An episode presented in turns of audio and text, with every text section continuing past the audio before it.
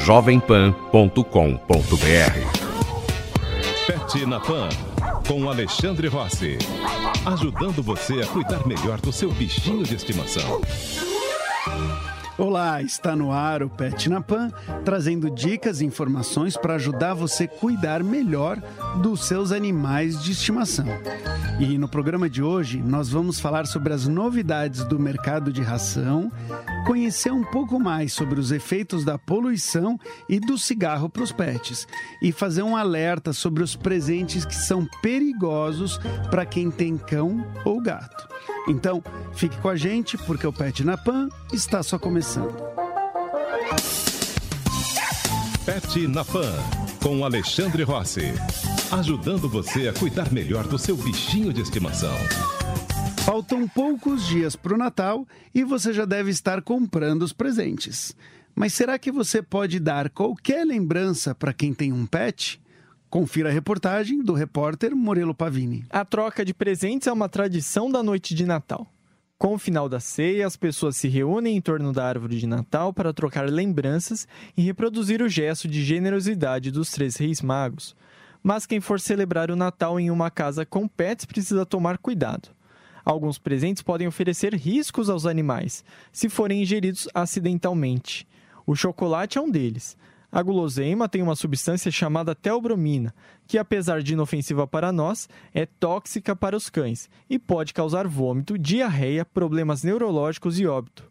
A médica veterinária do Hospital Sena Madureira, Fernanda Fragata, alerta que o tipo do chocolate e o porte do cachorro estão diretamente ligados ao número de ocorrências. Às vezes as pessoas acham que, ah, já comeu, não aconteceu nada. Então, dependendo do tipo de chocolate, né, então se ele for amargo, ele tem mais teobromina.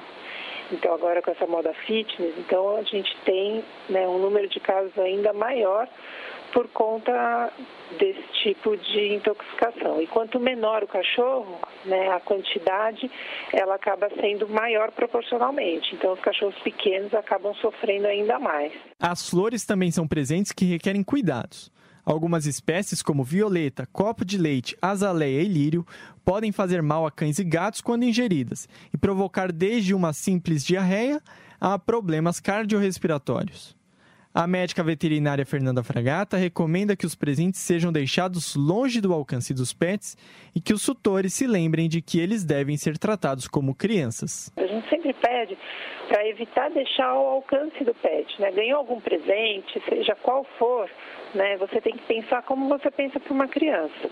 Então, colocar sempre no local onde ele não vai ter acesso. Em caso de ingestão de alguma substância tóxica ou de um corpo estranho, o tutor deve procurar um médico veterinário o mais rápido possível.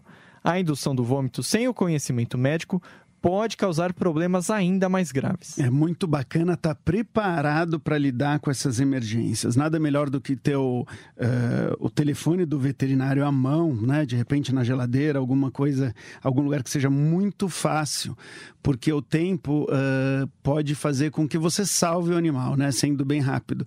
E em relação à intoxicação, alguns tipos de veneno você pode fazer o cachorro vomitar. Então existem produtos que podem te ajudar a fazer um cachorro vomitar. Tem outros que, se fizer o cachorro vomitar, você vai estar tá piorando. Isso acontece com coisas mais ácidas ou corrosivas que vão passar pelo esôfago antes de sair pela boca e aí pode acabar machucando uh, ainda mais o, o, animal.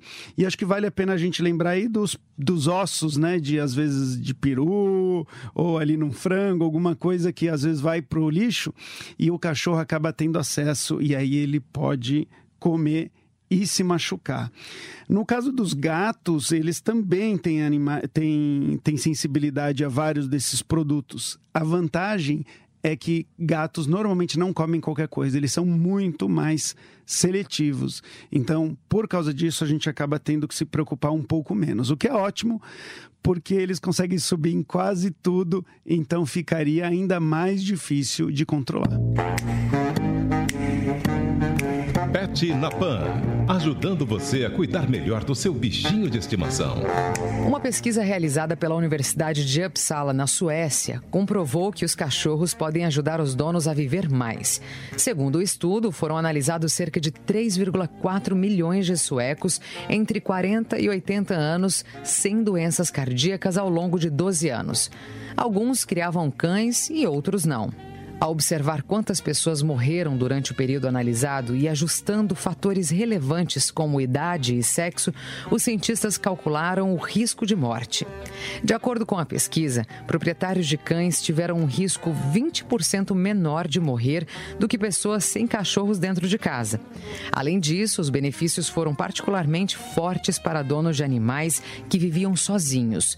Neste caso, os tutores apresentaram um risco de morte 33% menor e uma propensão 8% inferior a desenvolver doenças cardiovasculares. Para os pesquisadores, viver com um cachorro dentro de casa ainda ajuda a condicionar o dono a manter os hábitos físicos mais ativos e, consequentemente, diminuir a pressão arterial. O estudo também sugere que a tutela de um cão aumenta o bem-estar social e o desenvolvimento de um sistema imunológico que vem a oferecer maior proteção contra doenças de vários tipos. Essa pesquisa ela é muito legal, eu acho que foi a maior pesquisa já feita, né, por tanto tempo com tantos, uh, com tantas pessoas e animais envolvidas. Então é um resultado que a gente fica muito contente. Mas é importante a gente saber que isso é uma associação. Então eles associaram que pessoas que têm pets vivem mais. Isso não necessariamente quer dizer causalidade, ou seja, a gente não pode, com essa pesquisa, afirmar que uh, se você comprar ou adotar um cão, você vai viver mais, ou que você tem uma chance de viver mais. Porque pode ser que não seja o cão que esteja causando essa longevidade maior. Né? O que pode ser, por exemplo, uh, pessoas que são uh, que saem mais, que têm mais amigo, tendem a ter mais cães e essas pessoas também tendem a viver mais. Então, é um pouco complicado da gente da gente entender, mas o que teria que ser feito para a gente conseguir concluir com certeza seria randomizar, então com um grupo grande de pessoas, a gente por sorteio escolhe quem vai ter cão e quem não vai ter cão, que é muito difícil de fazer, né? E, e aí a gente compararia os dois grupos. E aí o grupo que teve, que tem cachorro, uh, teria que viver mais do que o grupo que não tem cachorro. Aí a gente poderia dizer que o fato de você adquirir um cão vai fazer com que você viva mais na média. Pet na Pan, com Alexandre Rossi. Ajudando você a cuidar melhor do seu bichinho de estimação. O bem-estar de um animal depende muito dos cuidados com a saúde e a higiene que o tutor proporciona. Por mais que o cão seja bem tratado, ele pode estar sujeito a doenças como a parvovirose e a sinomose, se o pet shop que ele frequenta não realizar a asepsia correta.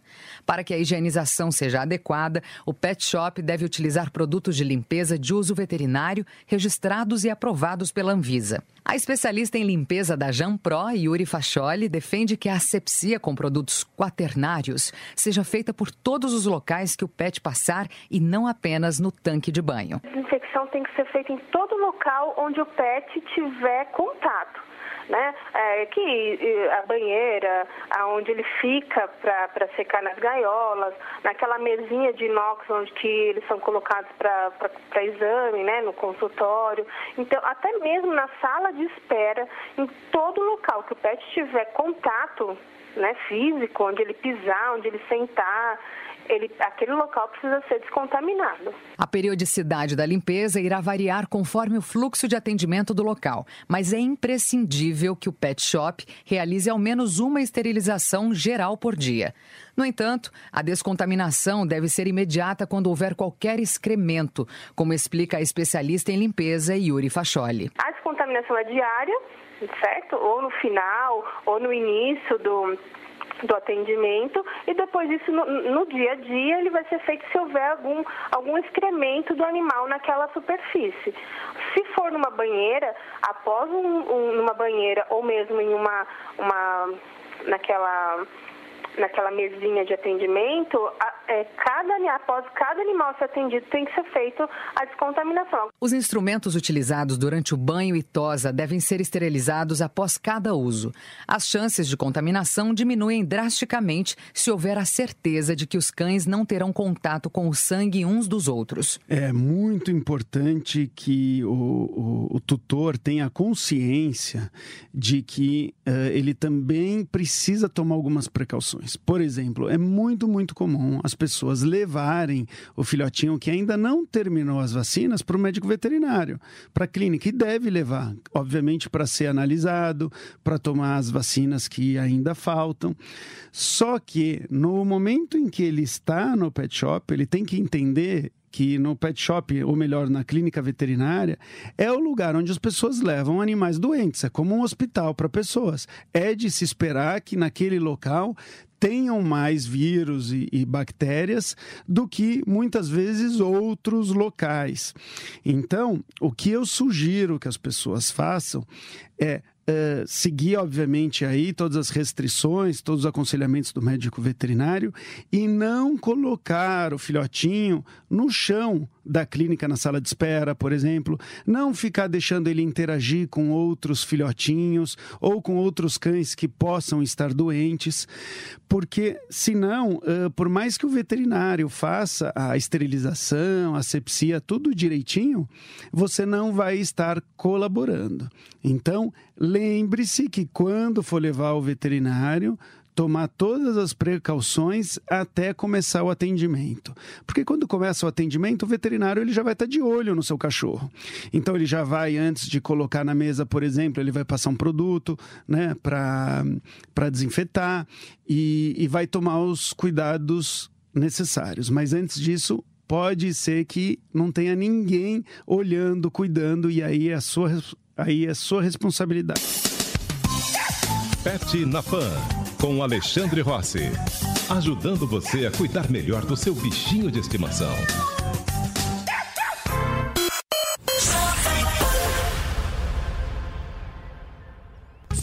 Jovem Pan. A rádio. Jovem Pan.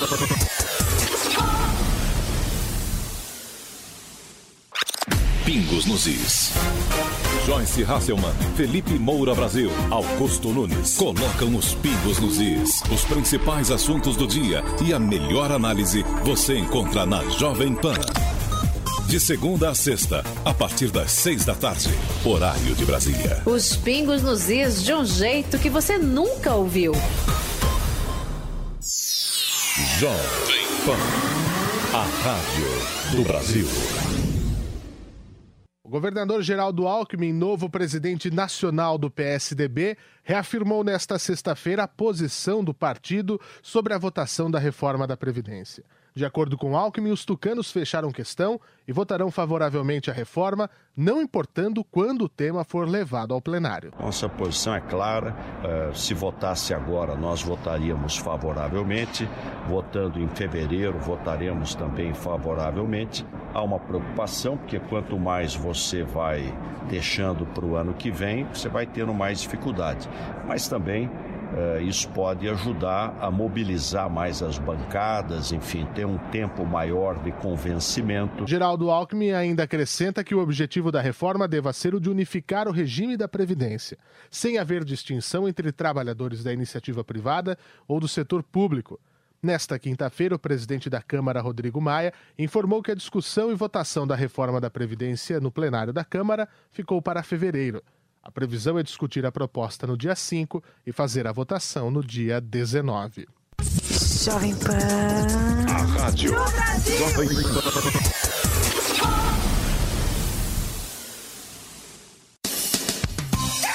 Pet na Pan, com Alexandre Rossi. Ajudando você a cuidar melhor do seu bichinho de estimação. Nós vamos falar agora sobre as novidades do mercado pet Confira a reportagem do repórter Murilo Pavinho. O mercado de rações encerra o ano recheado de novidades. Talvez a principal seja o lançamento da Good, primeira ração para animais de estimação da BRF. A companhia, que é detentora das marcas Sadia, Quali e Perdigão, oferece um produto fabricado com ingredientes e conservantes naturais.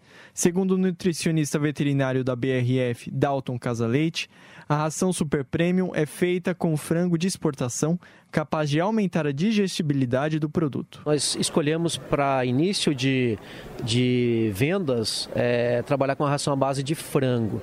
Só que a gente não usa o frango grande, que é padrão brasileiro, a gente usa um frango exportação que chama griller.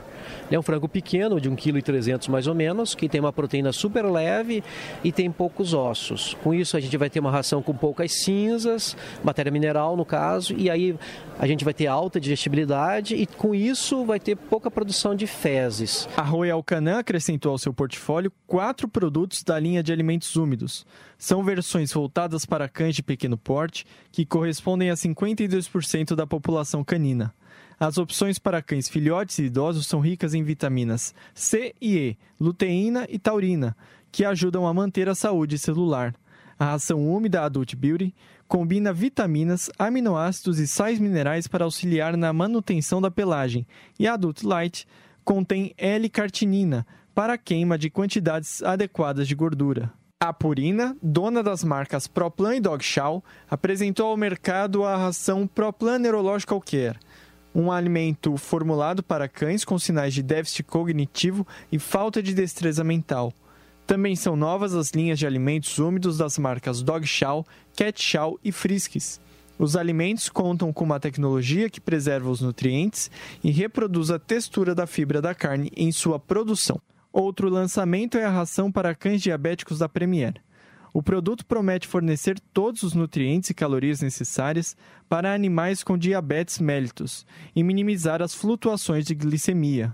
Segundo a coordenadora do Departamento de Capacitação Técnico-Científica da empresa, Raquel Pedreira, a ração para diabetes foi desenvolvida para reduzir a dose medicamentosa de insulina. Por o organismo do animal não estar conseguindo controlar, controlar a glicemia de forma adequada, a gente tem que administrar a insulina.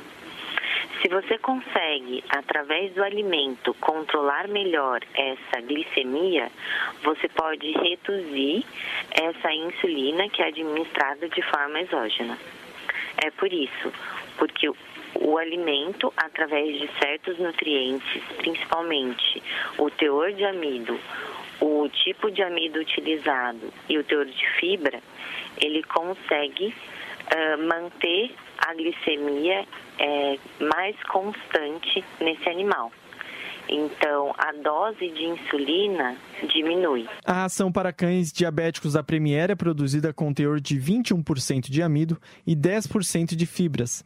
Rações para cães saudáveis possuem até 40% de amido e 6% de fibras. Cada vez é mais comum as pessoas estarem investindo mais dinheiro e recursos aí para dar uma ração de melhor qualidade para os seus pets.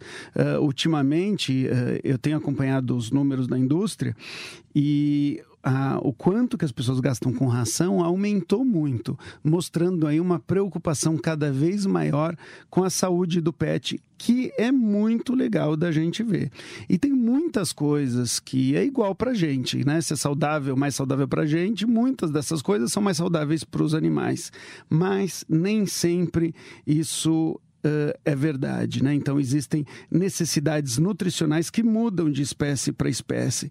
E aí a gente tem que tomar cuidado, porque muitas vezes o que uma ração pode, por exemplo, fazer é, tentar induzir a pessoa a comprar uma determinada coisa simplesmente porque faz bem para os humanos. Então é importante a gente prestar atenção na marca e na qualidade da ração e não só uh, nos apelos para vender aquela ração. Existem muitas rações que infelizmente não são boas e pode ter um apelo comercial muito bom, né? De repente eles vão falar ricos em uh, vitamina D, que é muito legal, isso e aquilo. Por mais que seja rico em vitamina D, se não tiver os outros nutrientes, não adianta. E tem que saber que tipo de vitamina D, como que essa ração foi armazenada e assim por diante.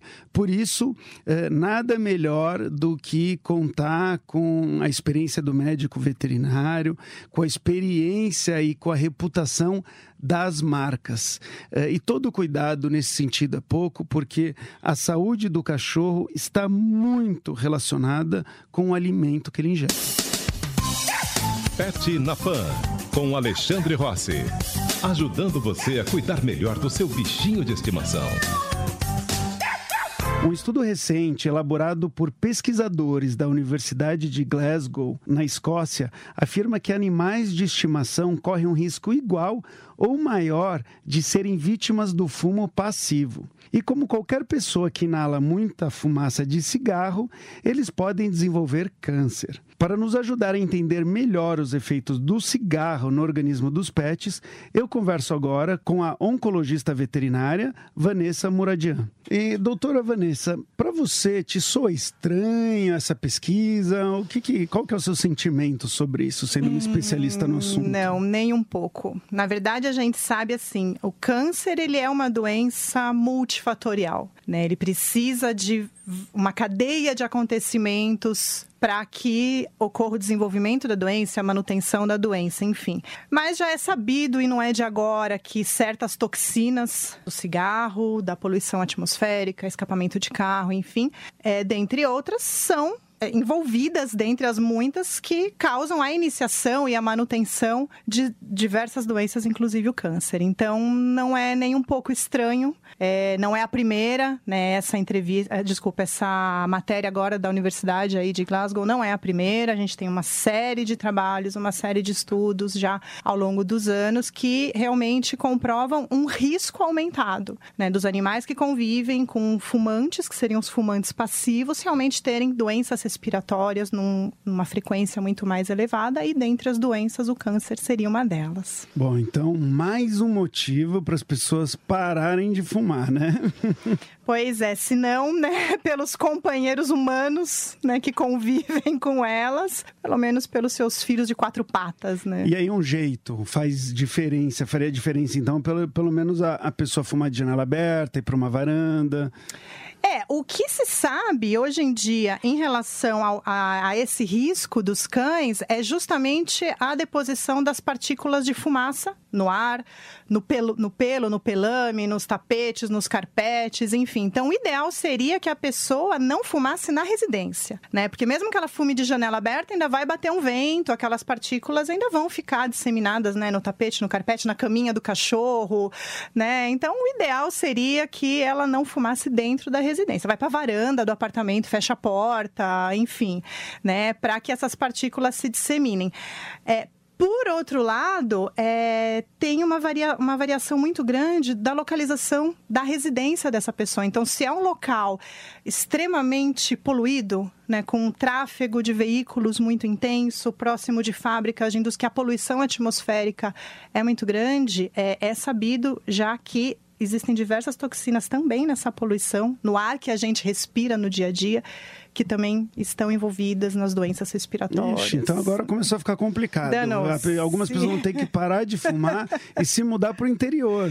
Pois é, né? Se fosse possível para todos nós, né, termos uma qualidade de ar melhor, ajudaria bastante. Eu estou pensando aqui, né, da sugestão de, ah, pô, abre a janela para ter uma ventilação. Agora, se abre a janela, vem a poluição de fora. Exato, exato. E o duro é que, é, como, né, como eu falei, como o câncer ele é uma doença multifatorial, é, por exemplo, uma pessoa que fuma, que mora num ambiente extremamente poluído, perto de uma avenida, de uma indústria, com grande tráfego de automóveis, e por um azar, aquele cão, aquele gato desenvolveu uma doença, a gente não tem como afirmar. Foi pelo cigarro, foi pela poluição, foi por tudo.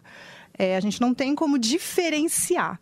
Então, o ideal realmente é a gente tentar né, uma, uma qualidade de vida sempre que possível. Agora, uh, né, obviamente eu moro em São Paulo e, e, várias vezes eu vou andar de bicicleta, tem uma ciclovia no meio de uma, da, de uma avenida ali, ou da, da Sumaré, ou mesmo da Faria Lima, e que eu ando lá de bicicleta, eu vejo muitas pessoas passeando com seus cães por lá do lado da ciclovia. Uh, nesse ambiente eu imagino que está cheio de poluição, né? Assim, Sim. porque passa um monte de, de, de, carro.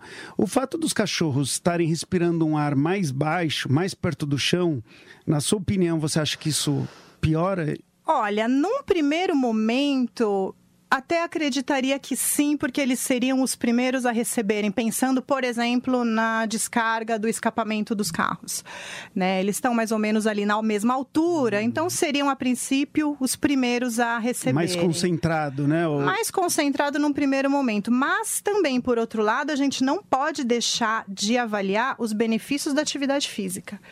Então, assim, claro, como também acontece nos momentos de inverno, que as crianças têm maiores, eh, uma maior incidência de doenças respiratórias, os prontos-socorros ficam cheios, né? De crianças que falam, olha, não vá, não saia para passear num, num, horário de muito movimento de veículos, que tem muito carro, muita fumaça, tudo. Se puder, é sempre melhor escolher os, loca os horários, se não der para mudar o local, os horários de menor tráfego de veículos, mas ainda assim é, não deixar de fazer uma atividade Entendi. física por causa disso. Entendi. Né? Porque a gente sabe que tem diversos outros benefícios, seja a produção de endorfinas antioxidantes, é bom para a mente, não só do dono, mas do cachorro também. Então não, tal, não trancafiar, trancafiar o cão dentro de casa por causa disso, mas de repente escolher um horário que o trânsito não seja a hora do rush, né? Não vá passear com o cão na hora do rush, pega um horário mais tranquilo. E olha, muita gente vai, porque é o horário mais ou menos que as pessoas estão chegando em casa é. e vai levar o cachorro para fazer o xixi. Então, bom, eu acho que é, é a história do radicalismo, né? Às vezes Exato. a pessoa fica tão com medo, tanto medo, por exemplo, da, da poluição que não, não leva o cachorro para passear e, como você falou, Sim. o passeio ajuda ajuda um monte de coisa e talvez, inclusive, a diminuir a chance de ter câncer. O exercício físico tem, tem alguma relação muito clara? É, tem, é, indiretamente sim. Né? É, em seres humanos tem a relação muito mais próxima, principalmente com melhorar a circulação sanguínea, oxigenação, diminuição dos casos de obesidade, né? Hoje já é sabido por alguns outros estudos que os cães obesos também têm uma incidência maior de desenvolvimento de câncer por serem cronicamente inflamados, enfim. Ah, é, então, assim, é, por uh, diversos outros caminhos, né, a gente também poderia dizer que ajuda. Ajuda como é, tudo é, que promova uma qualidade de vida. Então, atividade física, uma alimentação de boa qualidade, um período de descanso, com certeza isso vai ajudar a gente não pode bater o martelo e falar, não, se você passear né, 30 minutos por dia, todos os dias, você está protegido terminantemente de não ter nenhuma doença nesse sentido, até porque, como eu falei, é multifatorial. Mas, sem sombra de dúvida, ajuda e ajuda bastante. E tem mais alguma outra coisa, fora a poluição, que a gente poderia mencionar, de, de toxinas que a gente estaria ingerindo, respirando? Uh, por exemplo, agrotóxicos. Sim, sem dúvida sem dúvida. A gente tem, eu acho que tudo que é tóxico, né, não é tóxico sem motivo. Né? Então, seja do tabaco, da nicotina, falando do cigarro, ou da queima de combustível, pensando ali no escapamento dos carros, herbicidas, pesticidas, é tudo que é tóxico é tóxico por um motivo. É, um fato assim que eu acho assustador, para falar a verdade, em relação aos animais, a gente não tem estudo muito claro do efeito dos agrotóxicos nos animais, seja os pets ou os animais de produção. Mas tem uma série de estudos mostrando índices altíssimos de resíduos de agrotóxicos é, em leite materno, no caso das mulheres né, humanas, né? E na urina de crianças em idade escolar. É, inclusive, acho que de tudo isso é o mais preocupante, é resíduos de agrotóxicos proibidos, como DDT e tantos outros que são proibidos, tanto de serem comercializados quanto de serem uh, utilizados. e eles estão no leite materno e eles estão na urina dessas crianças. E aí cê, né, a gente se pergunta o quanto que isso pode contribuir para a saúde desses bebês, para a saúde dessas crianças. Né? E dos pets também. A gente tem trabalhos com avaliando a concentração de metabólito da nicotina na urina dos pets. E a gente vê que eles têm é, uma concentração muito mais alta. Será que isso também contribui para tumor de bexiga? Não sim, sei. É sim. algo para se pesquisar. Eu não ficaria surpresa se encontrasse uma relação direta, né? De pets que convivem com fumantes, têm níveis mais altos, né, de metabólitos da nicotina ou do tabaco, enfim, na urina e também tem mais... Como sempre, ótima entrevista. Imagina, eu que agradeço. E vamos tentar aí cuidar da melhor forma possível, né? Sem dúvida. Possível do, dos nossos cães e gatos. Obrigado. Imagina,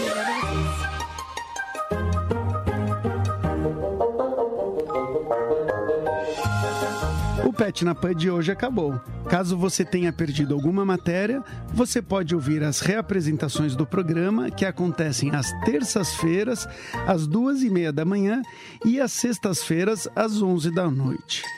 Não perca também as dicas de comportamento que vão ao ar ao longo da programação. E em caso de dúvida, você pode enviar um e-mail para mim, alexandrerossi@jovempan.com.br. Até semana que vem. Pet na Pan, com Alexandre Rossi. Ajudando você a cuidar melhor do seu bichinho de estimação.